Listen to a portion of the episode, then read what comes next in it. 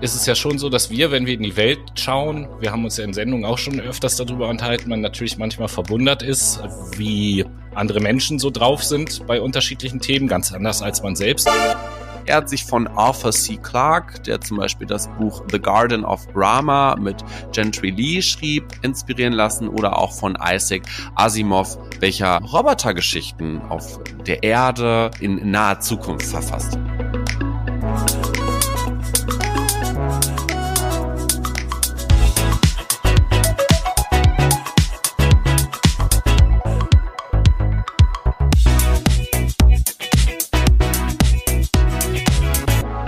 Wunderschönen guten Tag, liebe Menschen. Herzlich willkommen zu einer weiteren besonderen Folge Fakt My Brain. Es ist wieder soweit. Es ist Montag und wir wollen euch heute mal eine etwas andere Folge präsentieren, denn heute wird es ein bisschen kürzer, aber auch ein bisschen sinnvoller. Und da ich natürlich nicht alleine sinnstiftend sein kann, möchte ich auch Tobi äh, aus der Fernschalte begrüßen. Was geht ab, Tobi?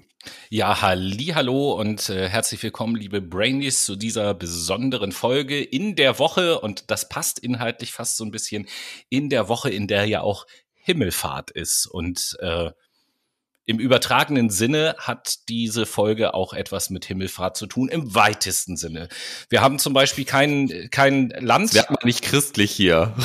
Nein, wir, wir haben diese Woche ja allein schon mal kein Land, in dem wir der berühmteste und beliebteste Podcast sind, sondern diese Woche sind wir der berühmteste und beliebteste Podcast in allen Universen. Und das hat tatsächlich oh, das etwas mit der heutigen Sendung zu tun. Das ist schön. Das ist eine tolle Vorstellung. So in jedem Universum, in jeder kleinen Milchstraße quasi oder in jeder Galaxie ist es ja, die Milchstraße ist ja unsers. Ach, verblüffend. Nicht wahr? Aber wir, ja, keep it simple, keep it short. Ich würde sagen, wir ballern einfach mal rein und ihr lasst euch mal ein bisschen leiten von der Sinnhaftigkeit, was wir heute ja euch so mitbringen, oder? ja, natürlich. Das ist eine gute Idee, aber denn jetzt sitzen schon alle ganz äh, neugierig und aufgeregt vor den Volksempfängern. Was haben wir denn heute vor, Noah? Heute geht's ums Ei. Heute geht's ums Ei, genau. Die Hoden des Mannes. Nein. Ähm, ja, heute geht es um einen bestimmten Verfasser, nämlich der Ver Verfasser, um den es sich in dieser Podcast-Folge dreht, heißt Andy Weir. Und ist stand heute 50 Jahre alt. Herzlichen Glückwunsch auf jeden Fall. Und äh, es geht natürlich nicht nur um den Autor, nicht wahr? Nee, es geht tatsächlich nämlich auch um diese Kurzgeschichte, aber wie ich schon vorhin sagte, Tobi, keep it simple, keep it short. Lass die okay. Leute mal ein bisschen. Na, dann schlage ich doch einfach mal vor, erzähl uns doch einfach erstmal so ein paar Infos über den Autor. Ja, ich äh, würde euch einfach mal so ein bisschen die Person näher bringen, was der eigentlich so gemacht hat.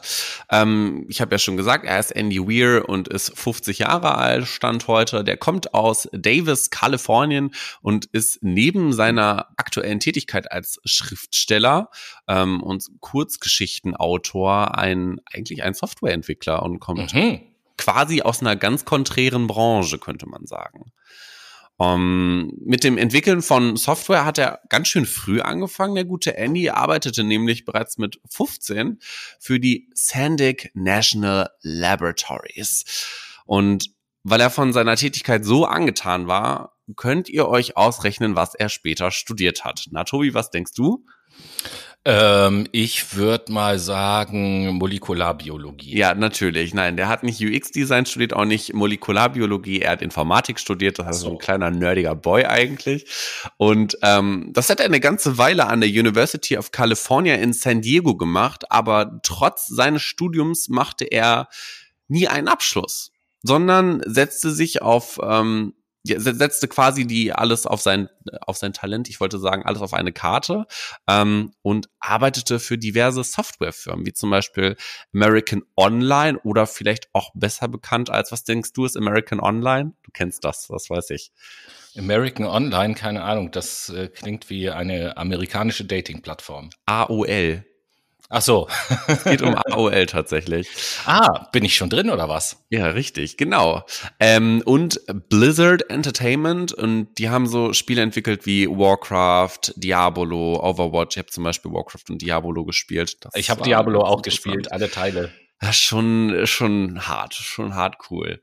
Ähm, also so ein bisschen Fantasy-Kram eher. Aber nichtsdestotrotz soll es ja um Andy gehen. Neben seiner Tätigkeit war ihm allerdings eins immer ähm, ein treuer Begleiter und das war das Schreiben.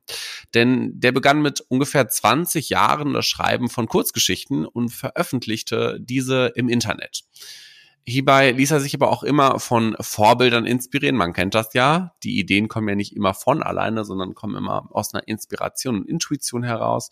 Er hat sich von Arthur C. Clarke, der zum Beispiel das Buch The Garden of Rama mit Gentry Lee schrieb, inspirieren lassen oder auch von Isaac Asimov, welcher ähm, Robotergeschichten auf der Erde äh, in naher Zukunft verfasst. Also so ein bisschen Science Fiction quasi. Genau, nach einer langen Zeit ähm, der eigen, eigenverantwortlichen Vermarktung seiner Kurzgeschichten kam dann so 2011 der Durchbruch mit dem Debütroman Der Marsianer, welcher auch hm. bald zum Bestseller wurde. Ich glaube, der Marsianer ist eigentlich allen ein Begriff. Der ist doch auch verfilmt worden, ne? Genau, richtig. Da komme ich gleich nochmal zu. Aber erstmal, wie in allen guten Hand-Stories, fing Andy natürlich an, ähm, der fing damit an, dass er keinen Verleger hatte für das Buch und veröffentlichte deswegen einzelne Kapitel seines Romans Step by Step kostenlos auf seiner Internetplattform, auf äh, seiner Internetseite. Und dadurch, dass er seinen Roman auf seiner Internetseite veröffentlichte, war es den Lehrer, äh, Lesern möglich, Feedback zu geben. Das war richtig gut tatsächlich. Das taten sie nämlich auch in Form von sachlicher Kritik. Denn die Leser kritisierten in äh, Andys Roman vor allem die wissenschaftlichen Inhalte und Hintergründe seiner Story, ähm, was Andy für sich zum Vorteil nutzte und die Geschichte anpasste, um sie möglichst authentisch darzustellen. Ähm, wir kommen gleich drauf, warum, oder ich komme gleich drauf, warum diese Info super wichtig ist. Denn ähm, als das Buch fertig war, oder verbessert abgeschlossen war, könnte man sagen, bat er den Roman erstmal als kostenloses E-Book an und setzte dann vereinzelt auf Kommunikationskanäle wie zum Beispiel Amazon Kindle. Und das war nämlich sein Durchbruch. Durch das Angebot auf Amazon Kindle wuchs die Zahl der Verkäufe so stark an, dass auch Verleger auf ihn aufmerksam wurden. Glück für ihn, denn so konnte er 2014 sein Buch in einer Printversion vom Crown Verlag vertreiben lassen. Zwar war das Buch fertig und veröffentlicht, Jedoch reichte dies Andy nicht aus. Hm, er wollte noch mehr detailgetreue Informationen unterbringen. Ne? Dieses Feedback von seinen LeserInnen hat ihn ziemlich angefixt, weshalb er zu weiteren Detailrecherchen griff und richtig crazy unter anderem ein Computerprogramm programmierte, um die im Plot vorkommenden Flugrouten zum Mars korrekt berechnen und darstellen zu können. Also richtig Oha. detailversessen, könnte man sagen. Ähm, ein weiterer Step auf seiner Karriereleiter war dann natürlich die Verfilmung des Marsianers mit, wer hätte das gedacht, Trommel bitte, Matt Damon mhm. in der mhm. Hauptrolle. Ähm, und ebenso, deswegen sagte ich gerade, merkt euch diese Information mit der sachlichen Kritik und auch, dass der so detailversessen ist. Dadurch wurde sein Buch zum Wissensbuch des Jahres ausgezeichnet im Jahr 2015 war es, glaube ich, oder 2014. Ich bin mir gerade nicht so sicher. Aber das soll es nicht gewesen sein. Andy ist neben seinem erfolgreichen Roman Herausgeber aktuell von zwei Webcomics mit dem Namen Casey and Andy und ähm, Cheshire Crossing. Cheshire Crossing, ich hoffe, ich spreche es richtig aus. Und dieses Cheshire Crossing veröffentlicht er mit der Comiczeichnerin Sarah Anderson von 2017 bis 2019. Also das ist schon abgeschlossen, das Projekt, ähm, die unter anderem auch sehr berühmt ist. Ich weiß nicht, hast du schon mal von Sarah's Scribbles gehört? Ich jetzt persönlich nicht. Äh, ich bin mir unsicher. Also so ganz fremd kommt mir das nicht vor, aber ich könnte da jetzt nichts mit in Verbindung bringen. Ist auch einen Webcomic und damit ist die auf jeden Fall extrem erfolgreich geworden. Also die ist in Amerika super bekannt. Ich kannte sie nicht. Aber ähm, letzteres ist vielleicht ein bisschen interessanter für uns und bezieht sich nämlich auf diese Folge.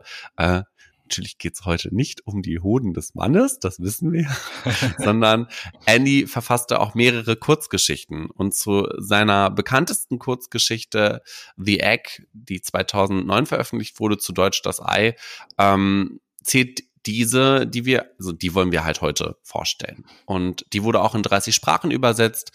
Aber in 30 Sprachen. In 30 Sprachen. Wow. Man hätte es nicht gedacht. Also es ist schon sehr erfolgreich. Aber ähm, nicht desto trotz, eigentlich ist ja viel interessanter, was in dieser Story vorkommt, oder? Ja, auf jeden Fall. Und äh, das soll auch der wesentliche Bestandteil dieser kurzen Sendung heute sein, liebe Brainies. Jetzt habt ihr ein bisschen was über den Autor gehört. Und äh, nachdem wir, das darf natürlich nicht fehlen, gleich kurz abgeben in die Playlist, werden wir euch im zweiten Teil der Sendung die Kurzgeschichte Das Ei mal im Rahmen unserer Möglichkeiten vortragen, um dann im dritten Teil der Sendung nochmal kurz darüber zu quatschen, wie wir so auf diese Geschichte blicken. Deswegen ganz viel Spaß.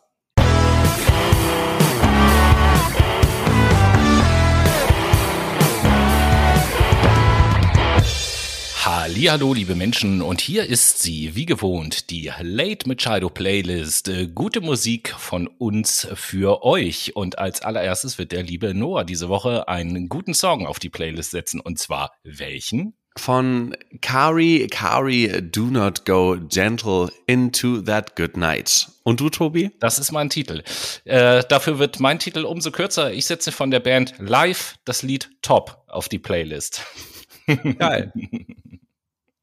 So ist es. Ja, liebe Brainies. Und dann starten wir mal mit dieser Geschichte. Wir wünschen euch viel Spaß beim Zuhören und hoffen, dass diese Geschichte euch auch auf irgendeine Art und Weise berührt. Du warst auf dem Heimweg, als du gestorben bist. Ein Autounfall. Nicht spektakulär, aber tödlich. Du hattest keine Schmerzen.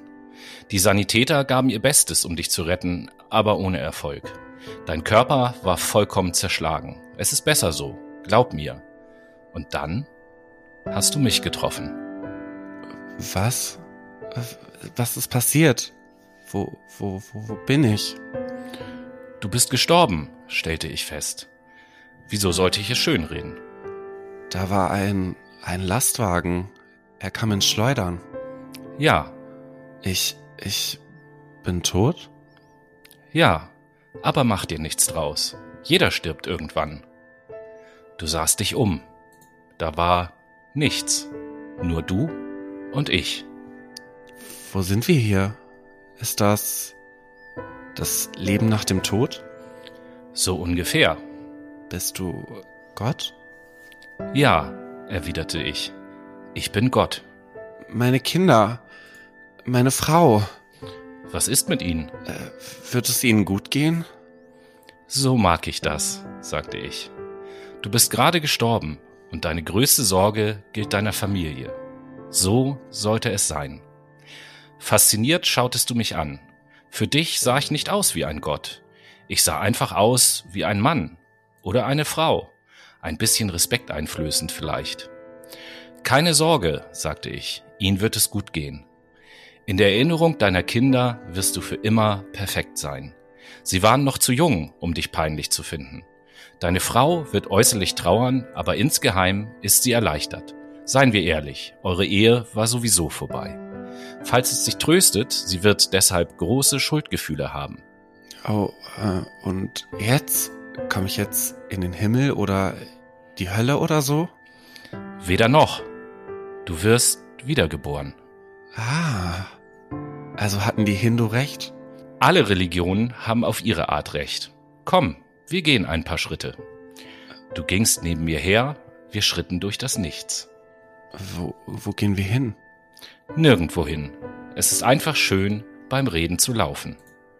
Wozu das Ganze? Wenn ich wiedergeboren werde, bin ich ein unbeschriebenes Blatt. Fange ich bei Null an oder als, als Baby? Alles, was ich in diesem Leben getan habe, alle Erlebnisse und Erfahrungen, alles umsonst. Nicht doch. Du trägst all das Wissen und all die Erfahrungen deiner vergangenen Leben in dir. Du kannst dich nur jetzt gerade nicht daran erinnern. Ich blieb stehen und hielt dich an der Schulter fest. Deine Seele ist wunderbar, unvorstellbar schön und gigantisch groß. Der menschliche Verstand kann nur einen Bruchteil davon erfassen. Wie wenn du die Hand ins Wasser hältst, um rauszufinden, ob es warm ist oder kalt. Du steckst nur einen kleinen Teil von dir hinein und gewinnst trotzdem alle Erfahrungen, die dieser Teil von dir gemacht hat. Du warst die letzten 48 Jahre lang in einem Menschen, also hast, die, hast du dich noch nicht wieder genug entfaltet, um dein riesiges Bewusstsein zu spüren. Wenn wir lange genug hier wären, würdest du dich mit der Zeit an alles erinnern. Aber zwischen den einzelnen Leben bringt das nichts. Wie oft wurde ich denn schon wieder geboren? Oh, oft, sehr oft und in vielen verschiedenen Leben. Dieses Mal wirst du ein Bauernmädchen in China um 540 vor Christus sein. Moment, wie bitte? Du schickst mich in die Vergangenheit? Im Prinzip ja, aber die Zeit, wie du sie kennst, gibt es nur in deinem Universum. Wo ich herkomme, ist alles anders. Wo du? Wo du herkommst? Klar, auch ich komme irgendwo her. Und es gibt andere wie mich. Jetzt willst du natürlich wissen, wie es da so ist.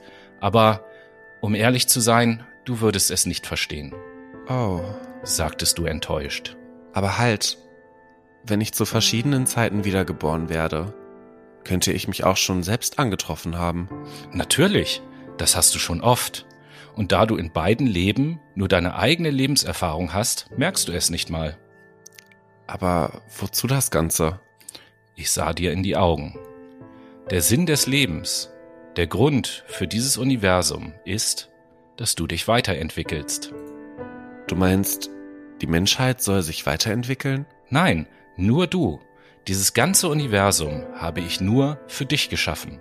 Mit jedem neuen Leben reifst du heran und wirst klüger. Nur ich? Was ist mit allen anderen? Da sind keine anderen. In diesem Universum gibt es nur uns beide. Verständnislos startest du mich an. Aber all die Menschen auf der Erde. Alles verschiedene Verkörperungen von dir.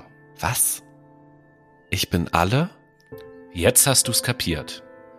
Ich bin jeder Mensch, der je gelebt hat. Oder der je leben wird, ja. Ich bin Abraham Lincoln. Und du bist auch John Wilkes Booth. Ich bin Hitler, sagtest du entsetzt. Und die Millionen, die er umgebracht hat. Ich bin Jesus? Und du bist auch alle seine Anhänger. Du wurdest ganz still. Alles, was du je jemandem angetan hast, hast du dir selbst angetan. Jede gute Tat war für dich selbst. Jeder schöne und jeder traurige Moment, den je ein Mensch erlebt hat, hast du erlebt oder wirst du noch erleben. Du dachtest lange nach. Warum? Wozu das alles? Weil du eines Tages wirst wie ich. Denn das bist du. Du gehörst zu uns. Du bist mein Kind. Wow, sagtest du ungläubig. Ich bin ein Gott? Noch nicht. Du bist ein Fötus. Du wächst noch. Erst wenn du jeder Mensch zu jeder Zeit warst, bist du reif genug, um geboren zu werden. Also ist das gesamte Universum nur ein Ei, antwortete ich. Und jetzt ist es Zeit für dein nächstes Leben. Und ich schickte dich auf deinen Weg.